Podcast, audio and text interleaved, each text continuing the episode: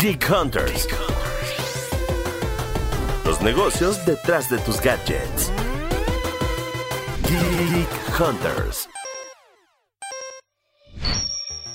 Aunque dedicar mucho tiempo a los videojuegos antes era una actividad mal vista, la percepción ha cambiado y ahora estas plataformas permiten desarrollar habilidades de liderazgo, trabajo bajo presión y en equipo, así como análisis de situaciones, entre otras aptitudes que hoy en día están buscando los empleadores para los trabajos del futuro. Yo soy Erendira Reyes. Y yo soy Fernando Guarneros. Y bueno, en esta ocasión hablaremos con un experto en las skills que se desarrollan a la hora de jugar videojuegos. Misael Perea, Talent Management Consultant en Manpower México. Pero antes de que entre Misael y antes de que hables Misael, les quiero recomendar que jueguen en ganabet.mx, una casa de apuestas en línea con una amplia oferta de entretenimiento, apuestas deportivas, casinos con croupiers en vivo y más de 1500 opciones de maquinitas tragamonedas para que se diviertan. Ganabet es una plataforma amigable en la que puedes jugar y apostar fácil desde tu celular o computadora, jugando blackjack o ruleta, claro, sin salir de casa. ¿Quieres meterle emoción a tus partidos y peleas favoritas? Aquí puedes hacer apuestas antes y durante los eventos en vivo.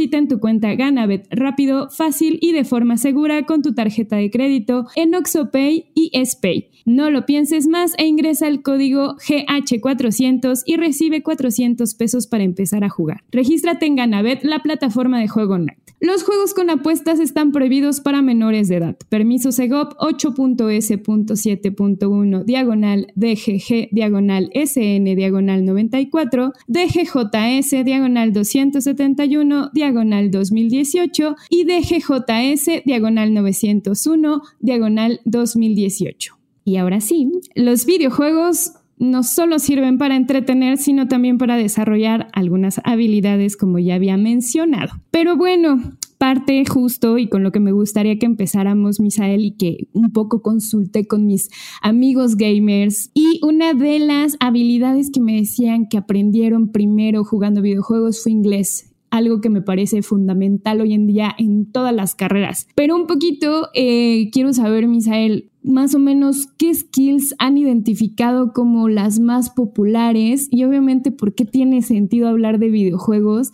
y de búsqueda de talento. Perfecto, sí, muchas gracias. Y no, tienes que acercarte más a los videojuegos, ¿eh? Y más con la charla que, daremos el día de hoy. Pues bueno, algo, algo muy interesante, igual para, para empezar de ese contexto, es que imagínate, 50% de las empresas, o sea, casi un 54% de las empresas mexicanas, tienen dificultad para encontrar el talento que necesitan el día de hoy. Entonces, partamos de ahí, ¿no? O sea, hay una escasez de talento en México tremenda. Y pues por supuesto hay que voltear a ver los recursos, ¿no? En las personas eh, que se están capacitando, qué es lo que están frecuentando, cuáles son los hábitos, ¿para qué? Para que la empresa pueda buscar en esas fuentes de talento, ¿no? Entonces, pues descubrimos el día de hoy, bueno, ya por decir en una investigación que hemos hecho, que los videojuegos están capacitando a las personas sin que en ellos se den cuenta, ¿no?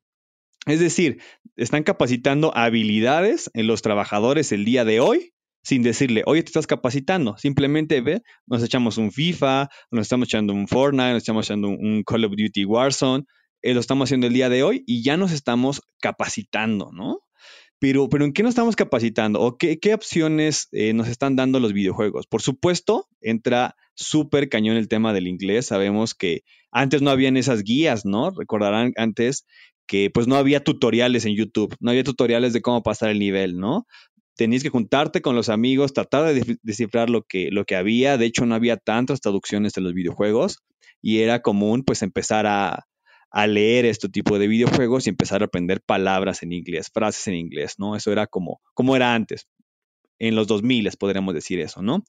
Pero el día de hoy, pues ante esta escasez de talento, pues ya hay una, una revolución de habilidades, o sea, habilidades que se están permitiendo medir las empresas y que están buscando, ¿no?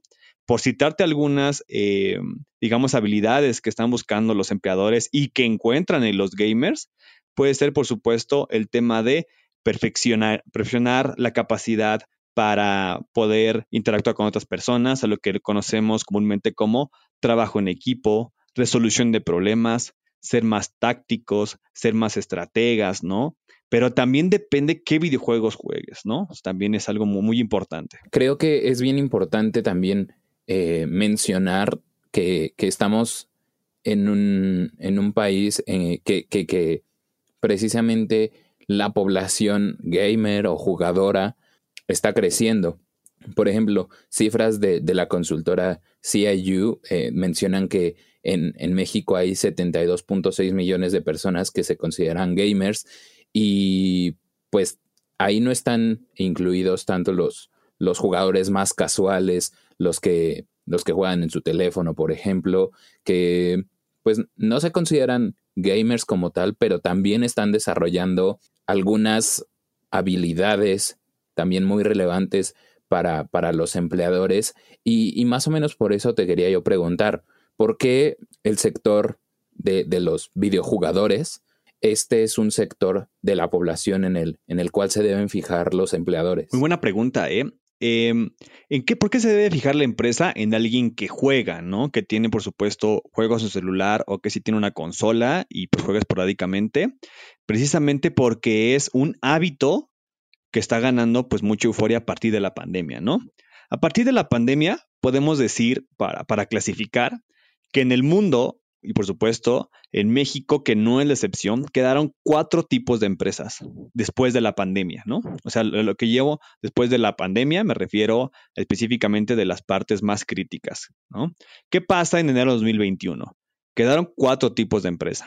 La primera, por supuesto, fue la que tuvo un auge, empresas que venden cubrebocas, gel antibacterial, industria de farma, por supuesto, tuvo un gran auge, ¿no?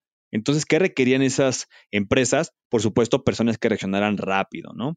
Empresas tipo número dos fueron la mayoría de empresas en México que empezaron a hacer un tema remoto. ¿A qué me refiero con ese tema remoto? Que fue un tema híbrido, de hacer home office, de hacer tipos de guardias, o que a full fueron home office y lo que querían era personas que pudieran pues, sacar la estrategia, llevar a cabo durante este tiempo, ¿no? Las empresas número 3 fueron las que cambiaron su modelo de negocio y podemos verlo mucho en la industria del espectáculo, que el día de hoy vemos teatro en línea, ¿no? Los conciertos, los videos conciertos, los conciertos virtuales, ¿no? Los autocinemas, fueron empresas que tuvieron que modificar pues un negocio en mucha o gran parte para mantenerse vigentes. Y por último, las empresas, digamos, número 4, las que tienen que reinventar completamente su modelo, porque en caso de no hacerlo, podrían quedar afuera, ¿no? Puede ser el ejemplo también, pues también citamos al inicio del espectáculo, como los teatros, también podrían ser los gimnasios, que tienen que reinventarse, porque si viene otra ola que esperemos nunca pase, pero si vuelve a pasar una pandemia así, los dejarían fuera del juego, ¿no? Entonces es muy común que empiecen a ver los hábitos de estos jugadores o videojugadores, ¿no? Pero también existen ciertos mitos, ¿no? El primer mito, por supuesto, que sale es que es una adicción. Y de hecho la OIT, la Organización Internacional del Trabajo, lo que nos dijo fue que sí es como un tipo de adicción, pero no se compara específicamente con una interferencia en el trabajo y la OMS también lo clasifica como uno, específicamente como un tema de vicio, pero no tanto un trastorno, ¿no? Es algo que podemos dejar este, ahí afuera, ¿no? Otro mito también es que también afectaba la salud. Me refiero al tema de concentración, me refiero al tema de la vista o la salud, ¿no? Que el tema, por ejemplo, de la vista lo afecta a cualquier pues cualquier pantalla que tú puedas estar viendo todo el día, ¿no? Incluso organismos internacionales del videojuego han dicho todo este tipo de, mm, fundamentos para que no pueda prestarse a que es un vicio, que es algo malo, ¿no? O incluso piensan que son violentos, un videojuego te hace violento, pero resulta que no, que son otro tema de conductas las que pueden tonar la violencia. ¿Y por qué digo esto? Porque hoy en día hay muchos jugadores, videojugadores o incluso gamers, ¿no? Ya ves que el amigo o el conocido hizo su canal y ya se pone a transmitir a las noches en Facebook y empieza a ganar popularidad. O por ejemplo, un, ejemplo personal es que yo pues en la noche con unos amigos frecuentamos eh, un juego, nos ponemos a, jugar, a charlar del día y ahí incluso grabamos los gameplays igual improvisamos una página y ahí la subimos, ¿no? Ahora, ¿por qué es importante esto? Saber que que el día de hoy los videojuegos, más que un entretenimiento, están sacando las habilidades de las personas. ¿Por qué? Porque se dedican o tienen un tiempo específico a dedicarse al videojuego, ¿no? Entonces, la, la industria de recursos humanos ha evolucionado mucho. Si antes nos medían o las clásicas pruebas psicométricas de trabajo en equipo, resolución de problemas, trabajo bajo presión, el día de hoy ya existen pruebas para medir las habilidades de los videojugadores, ¿no? Y es por eso que damos ese advice. Tal vez en México todavía lo veamos un poco lejos, pero por ejemplo, en algunos países de Europa ya buscan candidatos que sean expertos en algún juego también, ¿no? Por ejemplo, temas Assassin's Creed, eh, Pokémon, League of Legends, ¿no? O incluso Age of Empires, porque tienen habilidades de gestión y de colaboración. Estoy súper de acuerdo y qué bueno que lo traes a la mesa porque justo quería preguntarte eso, ¿no? O sea, al final sí está mucho el mito de que no, las personas que juegan videojuegos muchas veces son violentas, muchas veces son como ermitañas o tienen, o sea, más bien en lugar de, tienen, de tener habilidades sociales, al contrario, ¿no? Carecen de habilidades sociales en algunos aspectos. Pero ¿cómo evalúan? O sea, a la hora de, de reclutar dicen, bueno, eres fan y te hacen una prueba de videojuegos o un poquito saber cómo se hacen estas evaluaciones para saber que este gamer que está diciendo que lo es o que juega videojuegos, eh, eh, algunos títulos específicos, cómo hacer las evaluaciones para realmente decir, ok, eres un, talento que está desarrollando estas habilidades. Claro, muy buena pregunta. Bueno, para comenzar, pues el día de hoy eh, ya ha evolucionado muchísimo el tema de diagnóstico, de evaluación, de assessment de habilidades. Ya no nos vamos con el clásico polígrafo, con la clásica prueba de dibujar una casa, de decir qué soy más y qué soy menos. Ya el día de hoy está muy evolucionado toda esta medición. Y el consejo, por supuesto, es para toda la audiencia, si en caso que ustedes estén jugando, estén eh, jugando videojuegos, sean gamers, poner este específicamente, poner en su currículum específicamente este tipo de habilidades. Es lo que invitamos a que empiecen a poner. Es decir, si yo empiezo a jugar incluso Pac-Man, ah, bueno, ese tema de estrategia, planificación, resolución de problemas, yo juego Call of Duty con mis amigos, ah, perfecto, lo que tengo es un tema de colaboración, ser más táctico, y lo pongamos en el CV, porque es lo único que nosotros vamos a poder medir, o sea, como recursos humanos es lo que nosotros vamos a poder ver. Ya de ahí la empresa empezará, perdón, empezará a medir estas habilidades, ¿no? Mediante pruebas o roleplays, estudios de caso. Y la otra también es que eh, no tanto en México, repito, pero nosotros en Europa ya aplicamos evaluaciones donde empezamos a analizar, de hecho analizamos 11.000 videojuegos, 11.000 juegos en 13 géneros y de ahí empezando a, pues a construir qué videojuego juegas tú, en qué nivel, cuántas horas y cómo te consideras en dominio versus a tus compañeros y de ahí empezar a mapear una estrategia, ¿no? Por supuesto, no es sorpresa que cuando estábamos en las oficinas, el área de recreación tuviera un PlayStation o tuviera un Xbox, ¿no? Las personas se desarrollaban ahí, pero lo veíamos así como esparcimiento. Realmente el tema de los videojuegos tiene que ser un refresh, tiene que ser un balde de agua fría para las prácticas antiguas de recursos humanos. El día de hoy necesitamos mapear todo ese tipo de talento y también decirlo, lo que busca la empresa es un candidato integral, no solamente que ponga mis cualificaciones, que solamente ponga mis trabajos, sino que también diga cuáles son mis hobbies, cuáles son mis pasatiempos y comparta esto con, toda pues, confianza. Realmente el día de hoy yo juego videojuegos. Y ahora que mencionas, Misael, la parte de la confianza, e, eso se me hace bien relevante porque en el mundo somos alrededor de 2.700 millones de jugadores, ya sea en en PC, consolas o, teléfonos, es decir, una de cada tres personas juega videojuegos y, al final tener esta, esta base y, darles confianza es algo bien importante también para, para expresarse, ¿no? Y expresarse también en los lugares de trabajos y en los lugares de trabajo, perdón, y pienso en una característica que me, me gustaría destacar a partir de mi, de mi experiencia como, como videojugador, como gamer, y es que creo que es ese tipo de situaciones en el que una persona se pone, no sé, como reto completar el, el juego al 100% con todas las condiciones que pide. Algo que yo he aprendido es a lidiar con la frustración. Y creo que son cosas o situaciones que igualmente se pueden trasladar a la experiencia en los trabajos. Es completamente correcto. mira, es ese lenguaje, Fernando, que tú manejas, es el lenguaje que tienen que manejar los videojugadores en la industria de recursos humanos del momento de, de platicar alguna vacante o poseerles alguna vacante, ¿no? Ahorita, como, como dato curioso, Eh, Crash Bandicoot, por supuesto, ¿no? Que te caes, que no le calculas el salto, que ya te pegó el monstruo y ya sale eh, el pobre de Crash en forma de ángel, ¿no? Que te deje ese tipo de juegos, ese tema de perseverancia, ¿no? E incluso decir, es que es un juego individual, no es tanto multijugador, de hecho, pues juego yo solo, pero me fijo objetivos. ¿Qué dice esto? Es una planeación estratégica, ¿no? Donde también un tema de perseverancia. Entonces, si Fernando me dice a mí, esto en una entrevista, yo pondría, por supuesto, una evaluación que evalúe la perseverancia, la estamina, que es el deseo de tener éxito de Fernando, en un business case o lo pondría en una prueba de talento. Entonces, para ser congruente con lo que Fernando me dijo, aplicaría esa prueba y ahí hacemos la conexión. También él juega Legend of Zelda, Breath of the Wild. ¿Qué pasa con los juegos de open world, no? Que están mucho de moda, ¿no? ¿Qué pasa con, esto? Donde dicen que a los gamers los dejan deambular libremente, ¿no? Pues tienen mayor creatividad, un mejor aprovechamiento de recursos, ¿no? De lo que tienen a la mano, habilidades visoespaciales, la capacidad de visualizar el movimiento, de anticiparse a ciertas cosas. Entonces es ahí donde el lenguaje de, pues de mis habilidades, lenguaje que tengo que practicar, por supuesto, para mi entrevista de trabajo, es esto, poner em, pues en práctica lo que ya hice con los videojuegos y quitarnos este mito, ¿no? De que si digo en la entrevista de trabajo, es que pues yo juego videojuegos en la noche con mis amigos, es por eso que he desarrollado esas habilidades. Pensar que eso me va a vulnerar como candidato. No, al contrario, eso ya el día de hoy, si es una empresa que tiene buenas prácticas, que tiene prácticas modernas, que es una súper empresa, que es algo súper atractivo para ti, debe tomarlo en cuenta, ¿no? Este, este, tipo de cosas, ¿no?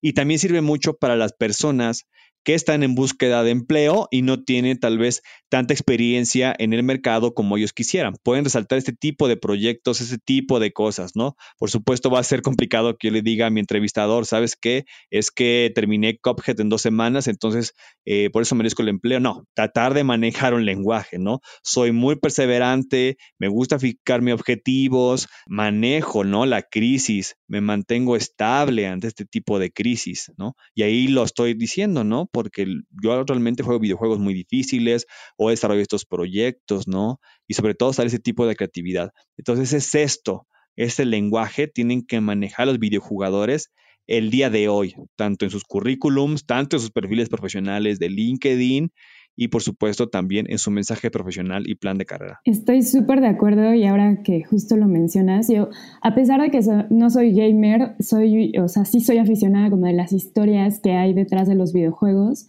eh, y son, son cercanas, ¿no? O sea, al final del día pues tengo un poco que conocer de qué se trata un videojuego para poder decirle a mis colaboradores que hacen más notas sobre gaming, pues de, de qué va la historia, saber el contexto, etcétera. Y me parece que muchas de las historias pues sí desarrollan estas habilidades. Pero ahora lo que también estoy viendo es, es, este fenómeno, sobre todo más en las empresas de tecnología, de tener dentro de las empresas de tecnología eh, o de tener más bien dentro de las empresas ligas o equipos donde juegan eh, ya los colaboradores como tal y que justo un, un, departamento de recursos humanos se enfoca a desarrollar ya programas de videojuegos para que puedan desarrollar ciertas habilidades estos, estos equipos. Eh, ¿Qué tan común va a ser esta parte en el futuro próximo? ¿Cómo lo ves tú, Misael? Y también un poco saber o, que nos puedas dar tal vez algunos consejos, sobre todo a quienes están escuchando y se dedican a, jugar videojuegos, saber eh, cómo poner estas habilidades dentro de su currículum sin que se vea tal vez extraño, o sea, que sí se vea disruptivo, pero que al final tampoco se vea tan impactante que inmediatamente el reclutador diga, no, tu CV va para afuera. Claro, y el CV es muy importante porque el currículum es el primer acercamiento que tienes tú con la persona que te va a contratar. ¿Y qué nos va a encaminar el CV? Nos va a encaminar a una entrevista de trabajo. Entonces, sí, lo que tienes tú que hacer, por supuesto, jamás mentir. Es muy común que quieras exagerar y también súper común, igual para que la audiencia, cuando les pregunten en una entrevista de trabajo, ¿cuál es tu mayor defecto? No digan percepción. Todo mundo dice percepción, no perfección, perdón. Todo mundo dice, es en lo que tengo que trabajar. Entonces, tratar de que mis habilidades, lo que ponga en mi CV, me va a ayudar al trabajo al que me estoy postulando. Por supuesto, si es un trabajo operativo donde tiene que ser más de trabajar eh, con equipos multidisciplinarios, donde tenemos estamina, tal vez no ponga como yo puedo emprender hacer nuevas ideas, y eso lo saco, por ejemplo, de, Fernando, ¿no? De que dijo de Crash Bandicoot, ¿no? Tal vez no podría resaltar eso, pero sí que podría ser, ah, pues mira, eh, como yo juego juegos muy difíciles, tengo esta parte de perseverancia, me gusta siempre planear, ser táctico, cómo le voy a hacer, tener en cuenta todos mis recursos, y estoy describiendo mi forma de jugar del videojuego y estoy retratando la actividad, ¿no? Entonces es algo, es algo que, es muy común también, que pase esto, que tú tengas que resaltar de esta forma, es como lo ideal.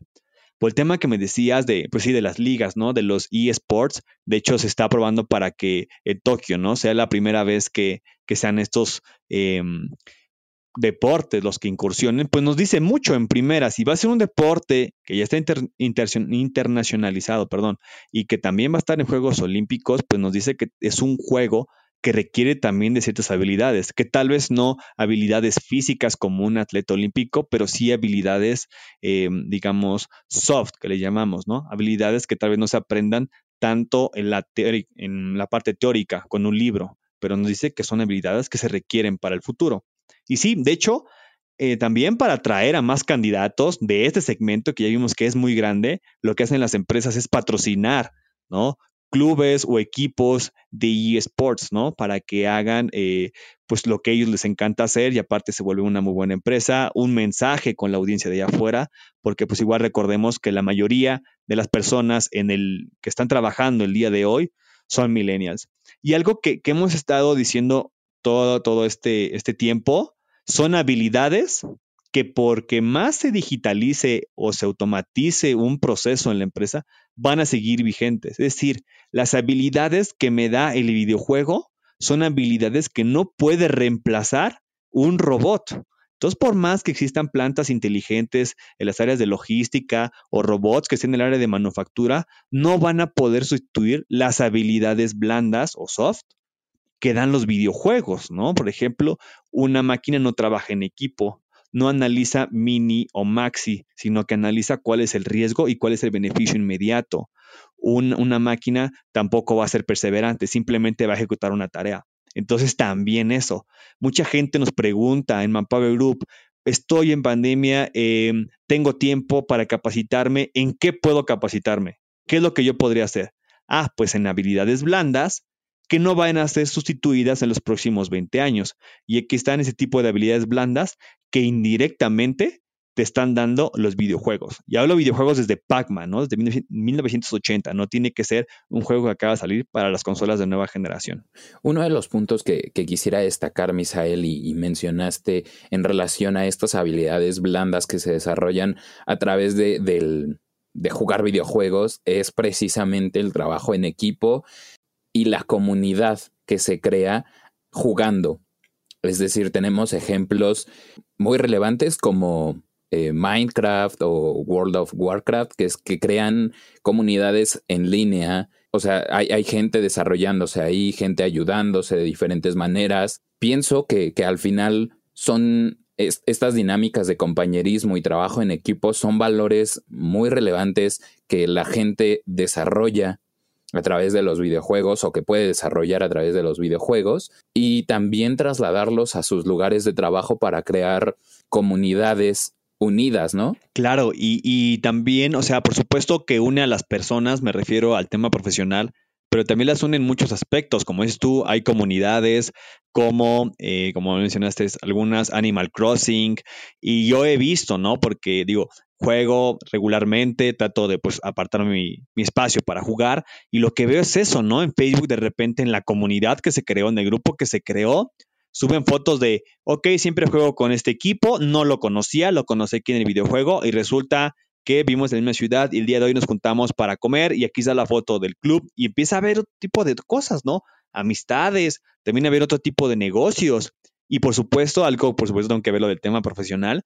Del lado profesional también es un tema de networking. ¿Qué tal si el día de hoy estás jugando con alguien que resulta que lo conoces más y es un proveedor de equipos, ¿no? Y tú vendes ese tipo de equipos o te puede acercar a mejores clientes. O también es aprovechar el networking específicamente, ese tipo de cosas. Y estamos hoy tan conectados que hoy sale un videojuego y a la gente no le gustó, lo califica y lo quitan, o que la gente se une y entre todos hacen movimientos, se modifican, ¿no? Porque tienen todo ese poder de, conectarse. Entonces sí, los videojuegos, por supuesto, no, no es decir que están eh, cubriendo alguna, alguna necesidad, hablando de las pirámides de Maslow, de, de asociación, pero sí cubriendo un gang gap, ¿no? Haciendo amigos, haciendo comunidades, haciendo negocios, haciendo cosas nuevas que a través de los videojuegos es un canal pues sencillo, que por supuesto hay que tener cuidado por el tema de los videojuegos que están hechos para adultos, también un tema de supervisión, también un tema de tener un tiempo de planeación, de no dejar a los videojuegos antes que tus labores personales, eh, familiares o profesionales. Pero sí, el día de hoy es una gran herramienta y por supuesto las empresas dicen, perfecto, aquí está la comunidad, aquí están las personas que necesito que sean adaptables. Porque resulta que llegas al nivel 2 en el videojuego y no sabes cómo va a venir, no sabes qué es lo que necesitas, estás averiguando el objetivo. Y eso pasa en las empresas, ¿no? Veamos un caso práctico. La empresa se modificó, entró en pandemia un restaurante, ahora necesitamos tener un nuevo modelo de negocio porque la gente no se puede sentar a comer aquí, ¿no? Entonces tuvieron que adaptarse. Entonces, ¿qué hicieron las empresas? Buscar personas con estas características. Esas características las están capacitando gratis ¿Quién está capacitando gratis a las personas los videojuegos? Pues súper de acuerdo, Misael. La verdad es que el tema puede dar para mucho tiempo más, pero tenemos obviamente un tiempo en, el podcast que no vamos a poder resolver tal vez muchas de las dudas que todavía surgen, pero para esto tenemos un canal eh, tanto para quienes están allá afuera y sigan interesados en el tema. Eh, a través del hashtag Geek Hunters pueden eh, seguir la conversación en todas las redes sociales de de, expansión, nos pueden seguir en nuestras redes sociales personales para que igual eh, pues puedan decirnos, ¿no? Tanto su experiencia, si en algún trabajo ya han tenido este contacto, eh, han tenido alguna, algún caso de éxito al momento de que los estén reclutando. Esas experiencias para nosotros creo que van a estar súper bien y pueden ser muy valiosas también, yo creo que para el equipo eh, de Manpower, para que puedan incluso evidenciar cómo es de efectivo esta parte. Y bueno, en en mi caso me pueden encontrar en Twitter como Eresina Eresina y en Instagram como Eres Eresita. Fer, ¿a ti en dónde te encuentran? Eh, a mí también en ambas redes sociales me pueden encontrar como Warolf-bajo. Ahí estaremos para ampliar la conversación. De acuerdo. Misael, para justo estos temas que tal vez hasta te van a pedir consejos de cómo van a poner su CV. Con gusto. De hecho, nos encanta de asesoría puede preguntar directamente a nuestras redes de Manpower Group México, Caribe, Centroamérica, en Facebook, en Twitter y en LinkedIn. A mí, para tener un mejor acercamiento, me pueden buscar en LinkedIn como Misael Perea Ortiz y con gusto ahí estaremos conversando, compartiendo mejores prácticas, templates de CVE y seguir, por supuesto, la conversación. Perfecto. Pues muchas gracias a ambos, muchas gracias a quienes llegaron hasta este momento del podcast. Y bueno, ya saben, eh, a través del hashtag GeekHunters nos pueden encontrar y nos escuchamos la próxima semana. No nos olviden, obviamente. Bye bye. Geek Hunters. Los negocios detrás de tus gadgets. Geek Hunters.